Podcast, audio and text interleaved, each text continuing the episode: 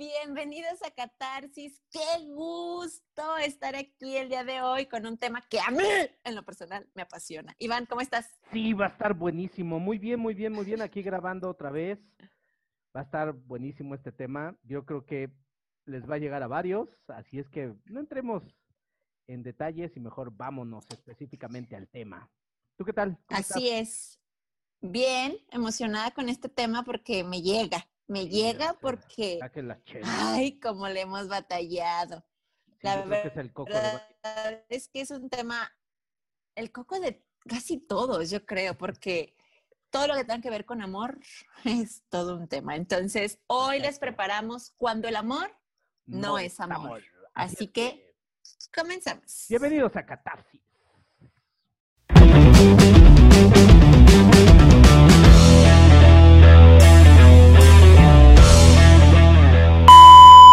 Ay, Iván, pues a mí me emociona muchísimo este tema, porque la verdad yo, o sea, soy una sobreviviente de este pinche chingadero cagadero, que es el amor. O sea, neta, está cañón. Todo lo que va alrededor de esa pequeñita palabra de pinches cuatro letras tiene mil tonalidades, mil matices, mil controversia que hay alrededor. Y bueno, hoy vamos a desmenuzarlo un poquito y eso me tiene bastante enganchada al tema. ¿Te parece que hablemos un poquito de la generalidad de esta palabrita y luego nos metemos en temas más específicos y concretos para que la gente se pueda identificando? Yo creo que esta palabrita puede justificar demasiadas, demasiados actos en la humanidad, pero también puede justificar demasiados traumas de la humanidad. Por eso es tan compleja y tan complicada esta pequeña y hermosa palabrita. Entonces vamos a hablar el día de hoy acerca del amor que no es amor. Pero me gustaría empezar con esto. ¿Cuántas veces tú y yo hemos justificado nuestro propio pendejismo pensando que es amor?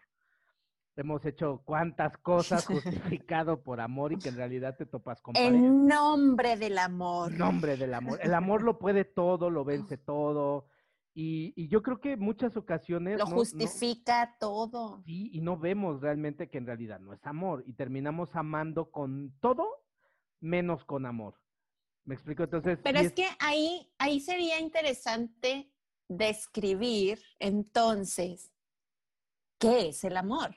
Porque yo... Pero es que te vas a meter en un tema que, que, Tú dijiste esa palabra, te voy a conceder el, honor de que la vuelvas a decir. Por favor. Vivimos en una utopía del amor. Se moría de ganas amo, de decir Amo esa palabra de decir utopía. ok. Pero... Y siento que realmente sí vivimos en esa utopía porque está muy idealizada la palabra, muy romantizada, obviamente, pero realmente en la práctica creo que es más tóxica lo como lo hemos aplicado que como realmente sería. Y no es como qué es el amor y que sea una sola definición, sino que es un amor sano. Yo creo que ese sería un contexto un poquito más viable, ¿no? Sí, porque si te metes a, investigar un poquito el contexto del amor y los tipos de amor y todos esos rollos, que tampoco no nos queremos meter en temas muy técnicos, ¿qué es el amor platónico? Pues investigalo. Vamos a hablar de temas más prácticos, ¿no? Pero, ¿cuántas veces... De diccionario, ¿qué es el amor? Dícese, la, la, palabra de la acción de amar, ¿no? Ah, ándale, o sea, no porque te vas a meter en otros temas. Pero sí, yo creo que muchas veces el amor es un poquito, como bien lo explicaste, poético, romantizado y sacado de contexto completamente. Y está justificado. ¿Me explico? Entonces, creo que encontrarle un significado a esta hermosa palabra y además caótica, nos vamos a meter en temas que no pero me gustaría más escuchar desde tu postura para ti qué significa un amor, ya con todo lo que has trabajado, yo te doy yo mi opinión, ya con todo este tema, para ti ya actualmente qué significa el amor y anteriormente qué significaba.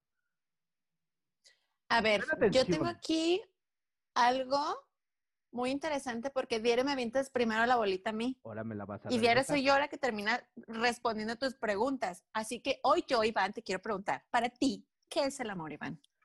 Y bien jugado, bien bajado ese balón. Se me hace que la preparaste toda la semana, ¿no? Ok, este, creo que lo puedo definir desde dos contextos. Uno, desde cómo aprendí a amar. Hoy que entiendo todo lo que he aprendido, entiendo que era un amor muy necesitado y muy vacío. O sea, te puedo decir que hasta justifiqué casarme y dices, no mames, ¿en, ¿en, qué época vivías o cómo estabas? Y te he compartido esa historia. Hoy con tiempo dices, no, sí estabas muy güey, o sea, bendito sea Dios que no te casaste. Pero hoy con todo lo que he aprendido, yo creo que la mejor forma de poder definir para mí qué es el amor es dar libertad. El amor que libera puede, para mí, desde mi posición, es un amor muy sano. Amar a tus padres con libertad, amar a tus hijos con libertad, amar a tu pareja con libertad, amar a todos los demás con libertad. Creo que para mí eso ha sido como el mayor aprendizaje. Y de hecho, eh, estaba, eh, vi una frase que me gustó mucho. ¿Y cuántas veces hemos justificado elegir por el otro pensando que es por su bien? Y esta frase decía, cuando tú eliges por el otro pensando que es por su bien, en realidad no es amor, es control. Y dije, wow, qué hermosa frase. Y muchas veces está justificado. Hoy he aprendido que puedo amar más libre. No deja de doler, que es importante, pero ya entiendes que es tu propia responsabilidad trabajar ese dolor. Y por último, la otra persona no tiene por qué garantizar tus miedos o no tiene por qué garantizar que tú te sientas bien. No sé si te respondí. Sí, claro. Cualquier respuesta era una buena respuesta. Pasado el examen. Pero yo tengo ahí, por ejemplo, tocaste algo súper importante, la libertad. Y libertad muchas veces lo podríamos catalogar como que el otro haga lo que quiera. eso es libertinaje. Se le pegue la gana. ¿Qué es libertad? O sea, ¿qué es un amor libre? Ah, sí, buena pregunta. Buena pregunta, buena pregunta. ¿Qué ¿Cómo podríamos, cómo podríamos definirlo? Porque, por supuesto, vamos a, quitar, vamos a quitar esto el amor libre, porque no sabemos cómo identificar libertad de libertinaje. Pero vámonos entonces a lo opuesto. Generalmente cuando amamos, entre comillas, sentimos esa posesión de la persona. Sí, ¿no? claro esa dependencia de la persona. Eso es como lo contrario a lo que acabas de definir de un amor libre. Ah, me pusiste ahora a pensar. Pero real, ¿ya ves? No, es que yo vengo bien filosa el día de hoy, la verdad. Pero, es, es, lo, cómo se ha transgiversado, si lo podemos decir así, la palabra amor, ¿no? Y es esa pertenencia de la persona y es sentir ese control de la otra persona, pero realmente lo que estamos reflejando pues son nuestras propias inseguridades. Con estas inseguridades, ¿cómo podríamos tener un amor libre sin caer en libertinaje? Mira, te lo, te lo voy a plantear así. Eh, me, me, estoy pensando ahorita un ejemplo. Eh, algo que aprendí en mi proceso personal como, como, como de sanación fue eh, esta lección. O amas desde la carencia o amas desde el exceso. Y lo voy a explicar así. Y respondiendo a tu pregunta es, cuando tú amas con la carencia, o sea, ¿qué quiero decir? Cuando tú amas desde aquello que me es difícil darme, pero me es fácil darte, ¿ok? Cuando yo te doy a ti de manera desprendida lo que no me puedo dar a mí, entonces te voy a hacer mi prisionero. Lo que tengo que aprender es esto. Tengo que aprender a darme lo que me es fácil darte y crearlo en exceso para mí. Para que cuando yo te lo dé, no te lo dé desde la, desde la carencia, te lo dé desde el exceso, pero en un exceso positivo. Algo que aprendí yo para poder dejar libre a una pareja fue yo trabajar mi propia libertad, yo trabajar mi propia seguridad, yo trabajar mi propia mi propio respeto, mi propia responsabilidad, para que entonces al yo darte a ti aquello que para mí es fácil, yo ya no te prisione con mi neurosis. ¿Me explico? Entonces, es, es, es, es, le diste al clavo, pero, pero muy bien. Entonces, si yo no puedo darme aquello que me es fácil darte, me voy a volver un posicionador, un, controlador de ti. Cedor.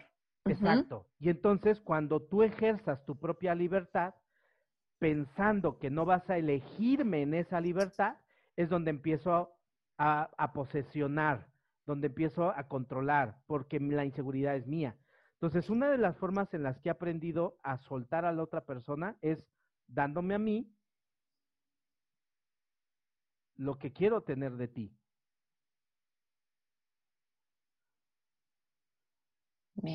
Y eso fue muchos años de terapia. ¿Por qué razón? Porque entonces... Eso, eso sonó más utópico que la palabra amor. Pero es que no es imposible. Pero es que... No, yo nunca dije que fuera imposible. Es una chinga, claro, porque te tienes que aprender a ser responsable de tus necesidades. Porque dijiste algo súper interesante. Cuando yo te doy esa libertad de elegirme, a veces nos da miedo claro. tener esa libertad con tu pareja de, ah, pues, oye, me voy con mis amigos, que te vaya bien, ¿no? Y no cuestionas, y dónde andas, y mándame la ubicación, y mándame foto, y confías. Se ha platicado. Y dices, es como, es como un, ok, te doy esa libertad de que me vas a elegir y vas a respetar nuestra relación, no respetarme a mí, porque realmente primero me tengo que respetar yo a mí misma, bien. pero que vas a respetar nuestra relación, ¿no? si hay un acuerdo de exclusividad, bueno, pues no, yo confiaré creo que en esa libertad. Pero es que realmente sí, porque no hay referencias, perdón, es que a lo mejor me cuesta como trabajo explicarlo porque pero a ver, te, doy este contexto por una palabra que dijiste, te doy esa libertad. O sea, pero es que no, no le das. no, es que no tienes que darle esa libertad porque la persona es libre sin ti. Que tú quieras, eso es otro asunto, pero en realidad tú no le tienes que dar libertad porque el otro hace lo que se le dé su chingada gana, te guste o no te guste. El problema es que tengo miedo que en esa libertad no me elijas, y lo dijiste bien. Ahora, la pregunta importante sería, ¿por qué tengo miedo de que no me elijas? ¿Me siento insuficiente? ¿Me siento insegura? ¿Me siento que no valgo? La siguiente pregunta es, ¿quién te hizo sentir así? Porque no fue este güey. No, claro que no. o sea, lo venimos arrastrando de años. Pero el problema es que yo quiero que seas tú quien me solucione. Y entonces cuando tu libertad ya no es, ya no convivo con ella, empieza esta posesión, pero cabrona. Sí, enfermiza, ¿no? Esta posesión muy cabrón de revisar teléfonos y ya sabes pues, lo que eras, pues, que se hace. Para preparar el tema en nombre del amor. Mm, es que no se justifica. Me explico, entonces, es, es, es, bien interesante esto que estamos platicando ahorita porque, y esto es mucho trabajo en terapia. Hay una pregunta que me gustaría hacerte que con una pareja que estaba platicando con esto, me regresó esta, esta pregunta. Sí, voy yo. Ojo, entonces, si hablamos desde que tengo que aprender a amarte, desde lo que me es fácil darme tiempo, amor, dedicación, etc. ¿Ok? Entonces, y aprender a crear en exceso eso para que me cueste menos trabajo desprenderme, para que te pueda dar por amor y no por carencia, que ahorita entramos en eso. Y entonces, esta pareja me decía, tú, ¿desde qué exceso me puedes amar? Dice, tú desde lo que has trabajado, que ya has creado exceso, ¿desde dónde te es fácil amarme? Y entonces mi respuesta dije, ah, está buena la pregunta. Dije, primera, te puedo amar con libertad porque llevo mucho tiempo viviendo solo y he aprendido a convivir contigo, conmigo. Te puedo dar tiempo, ¿por qué razón? Porque yo manejo mi agenda, yo decido en qué momento puedo tener libertad de tiempo y quién no. Dinero, pues no, porque nunca te voy a mantener pero podemos compartir finanzas porque soy un hombre independiente.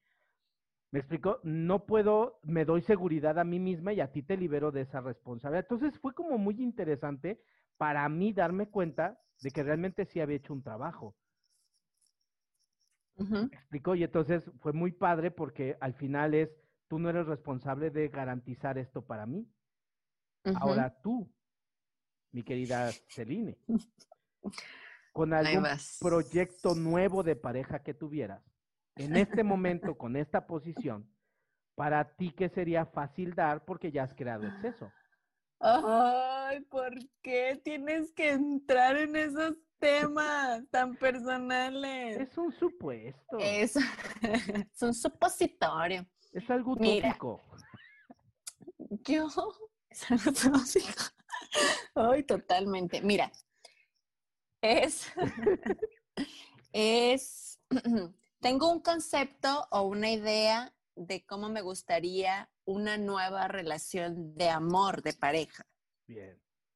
Ojo, actualmente no la tengo. Ojo. De lo que yo diga el día de hoy. Puede cambiar en mañana. A lo que suceda cuando tengo una pareja, me puedo ir de hocico sin problema, ¿ok? O sea, yo, tú no te preocupes. Esto lo va a decir la Celine súper consciente según esto, pero de que mi inconsciente haga lo que se le pegue la gana es, otro tema. A mí me encantaría, sinceramente, sí. Creo que en algún voy a empezar como mi, nueva teoría. Como arranqué hace un, par de meses, ay no, como empecé hace un par de meses diciéndote el por qué no quería una pareja y te lo dije bien claro en terapia. No quiero una pareja porque nunca me había sentido tan libre. Y para mí tener pareja era coartar la libertad. Bien. Era dejar de salir con amigos, dejar de salir de fiesta, estar todo el tiempo con el mono. Y era como, y yo te decía, no, ahorita soy feliz, estoy saliendo de fiesta, estoy viajando, estoy haciendo lo que me pega la gana, no quiero. Y ahí fue donde empezamos como a reestructurar la definición de lo que era amor para mí y era, significaba coartar una libertad, ¿no? Bien basado en este pequeño crecimiento a pasito de tortuga que he tenido, me encantaría en primera eh, no involucrar a mi, a mi pareja con mis hijas. Yo tengo dos hijas, lo he mencionado en todos los podcasts, porque creo que ya eh, me, me quedó más claro que no tengo por qué estar mezclando todo con todo. En primera, no estoy buscando un papá para mis hijas y eso creo que es la primera vez que lo tengo súper claro. O sea, es, ellas tienen su papá y no tengo por qué buscarles un papá, ¿no? No tengo por qué buscar un proveedor, porque realmente el día de hoy soy una mujer independiente económicamente hablando, vivo sola en mi casa con mis hijas y hemos vivido todo este tiempo bajo mis, mis recursos y mis talentos de trabajo y que realmente se le quitó al, en mi perspectiva a mis hombres, si lo puedo decir así, como esa cara de cajero automático de ven y resuélveme la vida, ¿estás de acuerdo? Chiquín. Ajá, como que, ay, mi cajita feliz, ¿no? Claro. No, realmente como que en esa parte siento que también he evolucionado un poco y es como, es mantenerlo totalmente independiente. Tú eres mi pareja, y no te tienes por qué involucrar con mis hijas, ¿no? Y mis hijas están maravillosas y no tengo por qué involucrarlas con mi pareja. Claro. No digo que no se conozcan ni mantenerlo en un anonimato, claro que no. Simplemente que entender que Celine como pareja está con él y Celine como mamá está con sus hijas y Celine como hija está con su familia y Celine como empresaria pues está en su negocio, ¿no? Bien, y no tiene por qué haber un hilo que, que, pues, que conecte todo, ¿no? Creo que esa es una de las cosas que primero me, me encantaría hacer y una forma en la que quizá un exceso positivo, si lo queremos decir así, es mi felicidad depende absolutamente de mí. Creo que eso es algo que he aprendido bastante es algo que una persona podría venir a sumar a mi felicidad, pero no depender mi felicidad de si esa persona está o no está. Yo creo que es de las cosas que más trabajo me, han costado, mi estabilidad, digamos, un poquito emocional. yo la cedía a la otra persona, ¿no? esa persona me tenía que ser feliz. Qué la niña ya creció. Es, ¡Ay, ahí va. Pero se puede ir de hocico en cualquier momento, ¿eh? O sea, tampoco tengas tantas ilusiones. Sí, claro. Pero a lo que voy es, yo era, le, le cedía esa responsabilidad a mis parejas, ¿no? Y creo que este tiempo me ha enseñado a ser más responsable de mí y eso me ha dado muchísimo, digamos, valor, valía a mí misma de decir, sí puedo, sí puedo salir adelante sin un hombre y no porque no quiera una pareja en algún momento de mi vida, sino que simplemente ya no bajo las mismas condiciones con las que la tenía antes, ¿no? Con tanta carencia y con tanta inestabilidad. Entonces, no sé lo que es un amor en libertad porque no lo he tenido. O sea, no he tenido una pareja desde que me separé de, de mi ex marido, pero eh, realmente el día que tenga alguna pareja, pues será una prueba de fuego de todo lo que acabo de decir será usado en mi contra. Saben este, este día, por favor. a prueba, a prueba y error iremos andando en, este, en esta aventura llamada vida. Entonces, creo que algo sería algo así. Y más, ¿sabes? Algo que, que siento que es importante mencionarlo. Eh, si las parejas creo que vienen a detonar, por más que te trabajes en terapia, una pareja puede venir a tocar puntos muy sensibles o a mover puntos tóxicos que tenemos arraigados. Sí. Que mientras no tienes una pareja, pues nadie los toca, ¿no? No, de todos modos sí se toca. Decir, se tocan menos, porque realmente yo te puedo decir ahorita, ah, no, sí, lo voy a amar en libertad y chinga su madre que se largue de fiesta y no me importa. Ajá. ya cuando lo, tenga, va a ser así como que. A ver si es mm, cierto. Ah, exacto, es lo que te digo. Ahorita porque no lo tengo. Y no, sí, güey, vete de fiesta, no hay pedo, y amor en libertad, y la madre porque no lo tengo, no lo estoy viviendo. Y cuando se tiene una pareja, siento yo que se tocan esos, esos detonadores o esos puntos en los que tienes arraigado en, en, esa inseguridad, en esa falta de autoestima que tuviste y por más que te la trabajes, siempre siento que queda algo ahí de, chale, y si se encuentra una más bonita, y si se encuentra una que le guste más, y si no sé qué, y, y esas son inseguridades que traemos cargando por siempre, yo siento, ¿no? Las vas trabajando, pero siento que una pareja viene a detonarlas con más facilidad. Entonces podemos concluir que esto que no es amor, lo voy a plantear así, es todo aquello que ya no te haga sentir bien en realidad ya no es amor.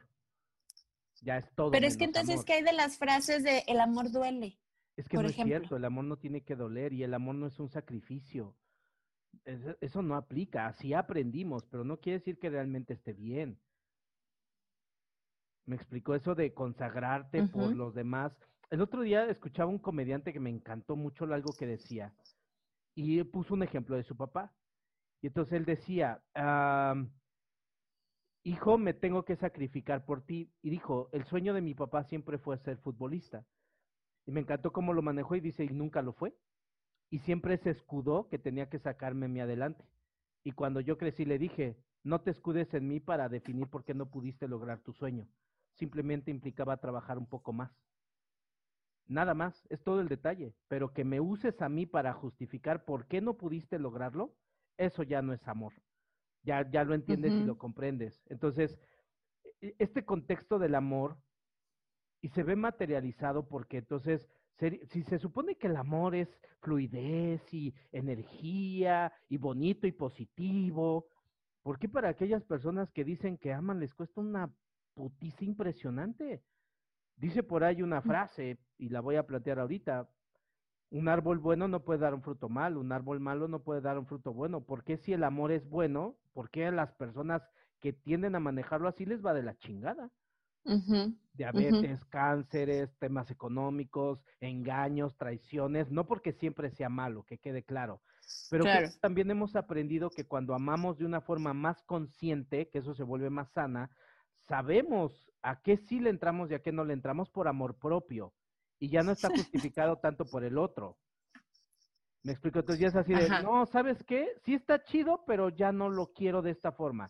Y entonces dices, ah, ya me amo tantito, ya dije que no, ya no me fui como gorda en tobogán y luego porque ya sé cómo me va a ir. Entonces, Yo conozco una amiga que le acaba de pasar. Sí, y luego me la presento. Y la verdad es que fue muy admirable. E, ese es el punto. Entonces, el, el amar mejor te hace más consciente. Cuando no sabes amar y todo está justificado, entonces te sacrificas. El detalle de esto es que luego vienen las pinches cantaletas de yo que te di, yo que sacrifiqué y yo que, güey, pues, chido, gracias. Lo diste porque quisiste, pero no por eso me tengo que quedar sacrificándome y recompensando, que ya hablamos de estas deudas, por el amor que tú me diste. Entonces, podemos definir que cuando en un amor tú ya no te sientes libre, ya no puedes ser libre, en realidad eso ya no es amor. Puede ser claro. puede ser deuda, puede ser todo menos amor. Y esto nos lleva a tratar, que ya lo hemos ido hablando, temas de papás, temas de hijos, temas de amigos que amas, pero que en realidad es otra cosa. Entonces, lo único que me gustaría puntualizar es cuando tú sientes que amas, pero ese amor te lleva y te obliga a ir en contra de ti mismo, mejor dile gracias, cuídate mucho y ámate un poquito más. Estás bien chido, estás bien pinche guapote, pero la neta no. O sea, me vas a llevar el precipicio, la verdad. Y te das cuenta. Yo creo algo, no sé si te pasa, pero hay una pinche vocecita dentro de ti que te dice, hey, eh, oye, hey, te hablo, este, este güey se ve así. Y tú dices, cállate, ¿no? Porque apenas lo estamos conociendo, porque estás prejuzgando. Deja conocerlo primero. Y son esas pinches vocecitas internas. Hazle caso. Si no le haces caso, te vas a topar con pared. Esa vocecita que siempre está ahí presente. ¿Me explico? Entonces, yo creo que primero para amar al otro, la mejor forma de es amándote tú. Sé que son un puto cliché que todo mundo ocupa, pero que en realidad pocos aplican. Se escucha bien bonito, pero tú y yo sabemos que es una sí. impresionante darte y proveerte de lo que a una pareja la hace responsable. Sí, claro, y que lo tocamos en uno de los podcasts anteriores que se llama justamente así, el lado oscuro del amor propio, porque no es una tarea fácil, es, es una chinga, eh, pues aprendernos a dar lo que queríamos recibir de la otra persona. Esa es la verdad. Y, y hay, hay una frase que yo escuché en otro podcast que se me hizo padrísimo y que me encantaría compartir porque realmente hablaba mucho de las carencias en el amor, ¿no? Y decía, a veces estamos tan carentes que llega el del agua y te carga el garrafón y dices, ya, quiere conmigo. Y, y suena tan burlesco, pero es tan real. De verdad, yo cuando escuché eso, es más, lo tengo taladrado en mi cabeza, porque de verdad, estamos tan carentes de, de amor, de cariño, de apapachos, que alguien viene y te da un abrazo y te dice, ánimo, aquí estoy, dices, ya mi alma, ya me voy a ir a vivir contigo, chiquito, ven aquí. Y es realmente nuestra, nuestra carencia emocional y esta eh, tan prostituida que está la palabra amor, que a cualquier persona que te dice mi alma, pues ya le estás dando la vida entera, ¿no? Sí, ya los encuentras. Pero al final es pura carencia Pero al final es pura carencia que no hemos, no nos hemos hecho responsables y que no, quizá no tenemos las referencias. No, no quiero justificar que tengamos relaciones tóxicas. Simplemente creo que es poca la gente que se puede tener como una buena referencia de un amor sano, de un amor libre. Es algo que no estamos acostumbrados a ver y que muchas personas ni siquiera sabrían qué hacer con tanta libertad. Yo a veces me pongo a pensar en eso. Digo, si llegara a tener una pareja y le dijera yo, ay, no, me pedo, la libertad y la madre. Puede aplicar para ambos, ¿eh? Pero voy a poner el supuesto de que él nunca ha ido a terapia y diga, chingón, no manches, no le tengo que reportar nada y, me voy con estas viejas y hago esto y hago el otro, cayendo en el libertinaje, lo que hablábamos hace un ratito. Claro que hay veces que nos dan tantas cosas que no sabemos ni cómo, ni qué hacer con eso. Realmente, ¿por qué? Porque no es algo común, es algo utópico. Amo la palabra utopía, la amo, de verdad. Y es de verdad como si le dieras a alguien un maldito Ferrari y lo corre a 80 kilómetros por hora, en primera porque no sabe cómo usarlo, o dos, se va al extremo y lo maneja a 220 y se estampa en el primer semáforo que encuentra. ¿Por qué? Porque no sabe qué hacer con tanto. ¿Por qué? Porque no estamos acostumbrados y porque no sabemos cómo manejar la libertad. Porque poca gente es libre. Esa es la verdad. Y cuando alguien te dice, no, no hay pedo, pues, no, está bien que te vaya bien. No, pues te diviertes. Si necesitas algo, me hablas. Pero mientras no necesites nada, pues no me estés chingando, ¿eh? Tú vete con tus amigos y déjame dormir. Dices, what the fuck? ¿Qué es esto? Yo creo que por ahí dicen, ¿no? Que hasta no me Y este pinche loco de dónde porque ahora los locos, si no me armas de pedo, no me quieres. Porque es, es lo que te digo. Creo que actualmente la toxicidad es normal. está, bien vista, está justificada. Y dices, perdón, los que estamos un poquito loquitos, pero terapiados, dices, ¿Ekiumi? Digo, porque de ahí venimos. Es una realidad. Exacto, tú hiciste o, hicimos eso. Es por supuesto. Y si estando dentro del ambiente te sentías como pez en el agua, chulito eras igual de tóxico que toda la bola que te rodea. Eso es una realidad. Pero te sales poquito, o sea, digamos que sales a tomar poquita agua de esa toxicidad y dices, ah, sí está muy gacho esto. Pero, pero eso lo hicimos todos. Yo me incluyo, fui súper tóxica, súper tóxica, de verdad. O sea, de revisar celulares y sí, o sea, oh, mal. Por Dios. Por mis inseguridades. Por mis inseguridades. Y el que busca encuentra bien, dicen. También, también pasó. digo algo, no busques una verdad para la que no estás preparado a trabajar. O sea, porque te vas a topar con cosas que ni al caso. Pero me gustaría redondar un poquito más lo que estás comentando tú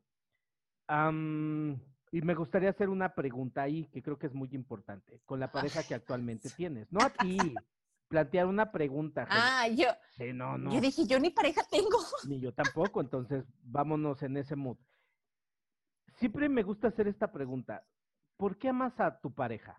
Ay, porque me trata bien, porque me hace sentir especial, porque me gusta cómo es, por razones y media. Y entonces la pregunta que me gusta hacerles ahí es, si él te dejara de dar eso que te da, ¿lo amarías? Ay, no. así como que, digo, entonces lo amas por lo que obtienes de él, no a él. En el momento en el que deje de dar eso, entonces el amor entre, está entredicho. Ese es el punto importante. ¿Por qué razón? Porque entonces tengo que aprender a que eso no dependa nuestra unión y nuestro amor ¿Por qué? Porque en el momento en el que yo me deje de sentir desprote o protegida, amada, respaldada, cuidada, eh, con atenciones, entonces en automático voy a pensar que el otro cabrón ya anda con alguien, cuando no me doy cuenta que son mis inseguridades. Y me gustaría citar algo que también te he compartido, que es el libro de eh, La Maestría del Amor de Miguel, de Miguel Ruiz, que ahí viene un ejemplo bien chido acerca de este amor que no es amor. Entonces, me encanta el ejemplo que pone ahí que dice, imagínate una persona que va a una veterinaria porque se quiere comprar un gato. Entra a la veterinaria, pero le encanta un perro. Y entonces se compra un perro, se lo lleva a su casa. Y en su casa ya tiene la arenita y le enseña o le dice al perro que aquí es donde tiene que orinar. Y el perro se empieza a orinar como en toda la casa como buen perro. Y esta persona se encabrona con el perro, hasta el pendejo lo trata porque no mea en su arenita. Y luego el perrito empieza a decir, wow, wow. Y la otra dice, no, se dice miau. Wow, wow, miau. Y entonces pone este contexto. Un gato siempre va a ser gato y un perro siempre va a ser perro. Si quieres un gato, cómprate un gato. Si quieres un perro, cómprate un perro. Dice, y así es en las parejas.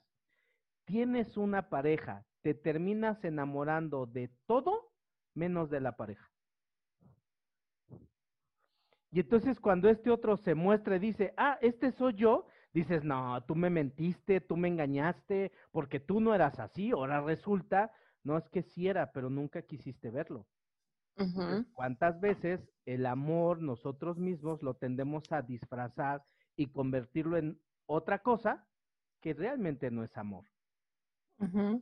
No, lo, lo, a veces lo convertimos en un todopoderoso, ¿no? Porque es el amor todo lo puede. Y no es eh, cierto. pistea y cuando nos casemos va a dejar de hacerlo. Ay, chulita, por Dios, o sea, claro que no. O sea, y al final tratamos eso mismo, ¿no? De justificar la palabra amor porque creo que no, no tenemos un, un concepto sano de amor. Volvemos a lo mismo.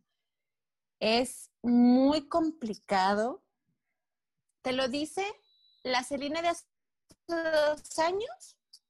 Que tú me dijeras, no, es que el amor es libertad. Estás loco. Claro que es cero libertad. Si le doy libertad a este güey, hace tus pendejadas. O sea, si le doy libertad, va a venir todo infectado de quién sabe qué, ¿verdad? O sea, a eso voy. Ok. a lo que voy es, no, no tenemos un concepto sano de la palabra amor. Y súmale a no tener un buen concepto o una buena referencia. Venimos llenos de un chorro de carencias. Ya lo habíamos hablado con papá, ya lo habíamos hablado con mamá. ¿Cuánta falta de, de nuestros padres lo venimos a proyectar en nuestras parejas? Claro. Contra la falta de papá, el respaldo de papá, pues te vas a buscar un chavo que venga y te dé lo que papá no te dio. O mamá. Ojo, no consciente, ¿eh? Sí, claro. O mamá.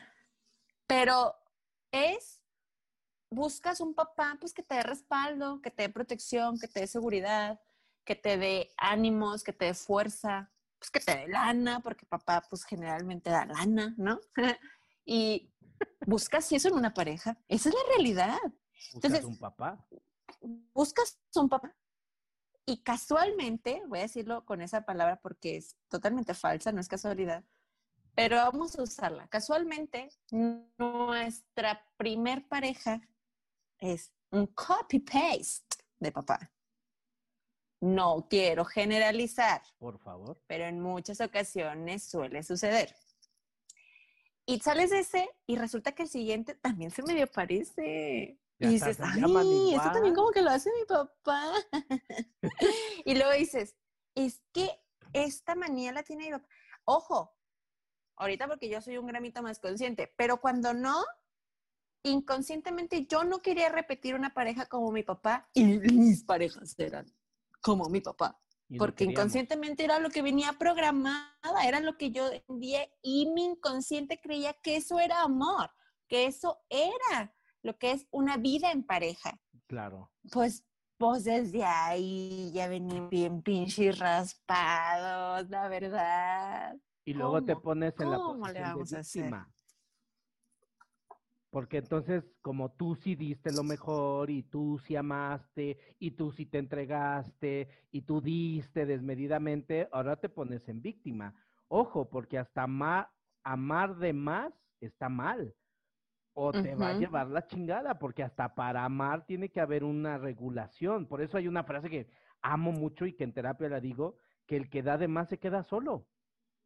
¿Por qué razón? Porque das no desde un amor, das desde un vacío, das desde una carencia, Vacío. das para que Claro. te den. Por eso, ojo, esta parte de dar sin esperar, como dices tú, también es una pinche utopía, porque no existe. Si tú amas, es porque a huevo esperas algo, de una u otra forma. Y tienes esa fe. ¿Y eso es correcto? esa esperanza. No es que sea correcto, pero está bien esperar, sino ¿por qué das o para qué das? Yo, yo coincido con esa forma de pensar. Claro que Yo no. coincido completamente contigo. Claro. No, a Ah, ver, gracias, gracias, gracias. Perdón, es que está ¿Cómo que claro que no? No, sí, ya ahora que terminó O sea, el audio, sí. Yo coincido en, en la reciprocidad de una relación. Claro, Sí, tiene claro, que haber pero por equilibrio. supuesto. Y no hablo solamente de Pues una es- pareja, hijos. Por ejemplo, un papá que mantiene a su hijo, pues es que yo le doy por amor. Mínimo, ¿quieres que la termine la carrera? Ay, con que sea feliz. O sea, y si no lo es, ¿qué? Porque eso también es tener una expectativa. Entonces, yo creo que también cuando amamos, puta, las expectativas se van, pero como cohetes al espacio. Y las máximas. Pero ¿cómo no tener expectativas? Pero es que si vas a ¿Cómo? O tener una sea- expectativa, yo recomiendo ponla clara. Pon la expectativa. A ver, yo estoy dispuesta a hacer esto. Espero esto de ti. ¿Puedes? Sí, güey, pero te vas a comprometer. Si no, para yo también poderme regular y saber qué es lo que puedo dar o no. Me explico para que entonces no dé yo así como desmedida y al rato me sienta traicionada porque no eres justo con eso. Yo creo que hasta para poder dar tiene que haber una expectativa. Oye, yo espero esto. Es más, hasta la fidelidad se da por hecho y dices, oye, un favor, y no me engañes nada más. ¿Puede cumplirse la promesa de que me seas fiel? Y si en dado caso que no, ¿cuál sería la consecuencia? Y hasta eso se plantea, porque damos por hecho de que me vas a hacer fiel. Exacto. Ah, justo acabas de dar como en un punto Por eso clave, no ¿no? supongas. Damos por hecho que en la otra persona por entrar a una relación va a haber fidelidad. Y no. Y, y yo, yo hoy en este pequeño gramo de conciencia, a mí sí me gustaría plantearlo. A ver, ¿qué pedo? ¿Va a haber libertad en elección de otros sabores de helado?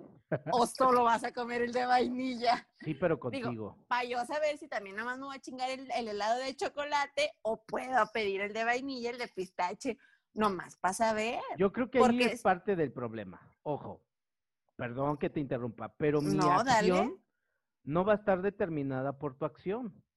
Es, yo me voy a comprometer a esto, hagas lo que tú hagas.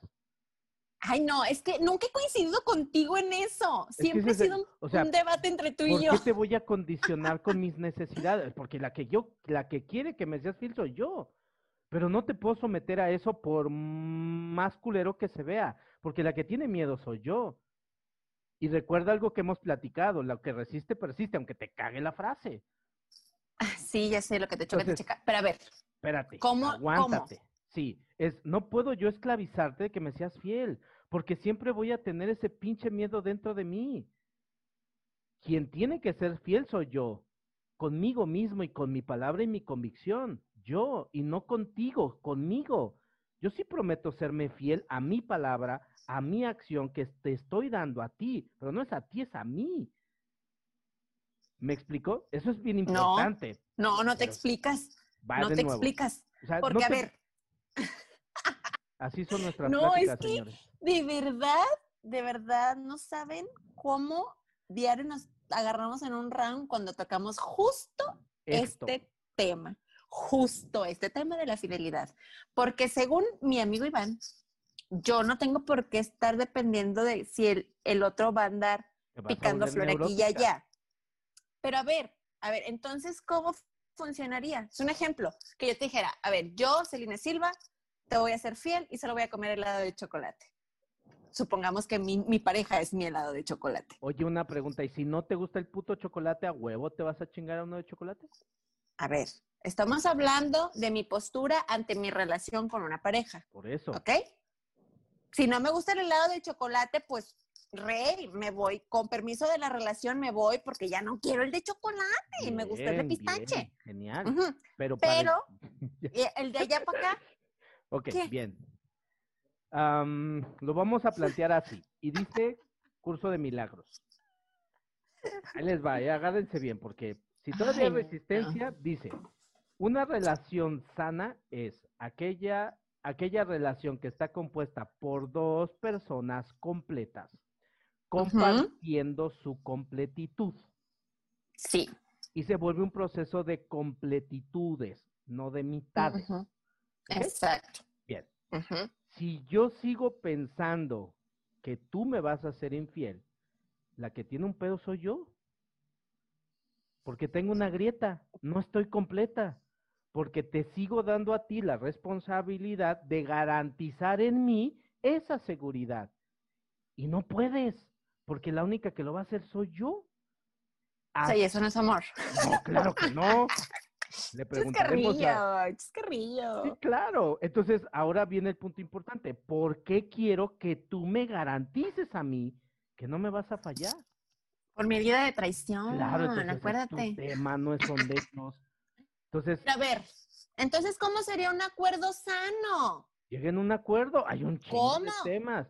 O sea, si me estás diciendo que yo no le puedo ceder esa responsabilidad de que me sea fiel. No puede. ¿Cómo sería un acuerdo sano yo en una relación? yo conmigo me comprometo. No puedo dar tu palabra por ti, pero yo sí la puedo dar por mí. En el momento en el que yo observe, lo plantearé sobre la mesa y si tú has decidido no hacerlo, entenderé que no eres la persona correcta para mí y gracias a chingar a tu madre, ahí nos vemos. Ay, suena tan bonito. claro, pero yo me tengo que dar cuenta, no me tengo que andar inventando castillos en el aire, porque, o justificando pendejadas, o atribuyéndome responsabilidades porque ni al caso. La persona fiel tengo que ser yo, no tú. Yo con mi propia fidelidad, yo con mi propia seguridad, entendiendo la mujer que tienes a tu lado. Y es más, hasta renuncio a que tú me valores, porque tampoco es tu pinche trabajo, es el. No, no, no, estoy de acuerdo que ese es nuestro trabajo personal. Es exactamente lo mismo. En el momento en el que yo de ti quite esta inseguridad, inconscientemente también voy a traer otra pareja con la misma libertad. Podemos funcionar, pero ya te quité ese peso, ya te quité esa responsabilidad que no es tuya, es mía. Entonces, volvemos al ejemplo que te decía, quiero un pinche gato y estamos con un perro. Entonces, gracias, así te voy a llamar. En el momento en el que yo vea que no eres digno de, gracias, cuídate mucho y ahí nos vemos. Chingar a tu madre y yo seguiré trabajando, porque si tú me estás reflejando que sigo teniendo ese, ese pequeño eh, patrón, significa que necesito y continuar trabajando. Mientras más libere a mi pareja de mí, neuróticamente hablando, más responsable me vuelvo y la siguiente pareja a fuerzas tiene que llegar en otro nivel. Porque recuerda que elegimos pareja por, vibración. ¿En qué momento? No, pues. Para elegir pareja. No, no. No, no, no. No, pues no. Es bien fácil decir. No, pues yo andaba vibrando, vibrando bajo, vibrando bajo, la verdad. Muy bajo. Bien. Qué triste. Y entonces aquí viene otro punto. Tampoco te convierte el otro o la otra persona, tampoco se convierte en tu guardián.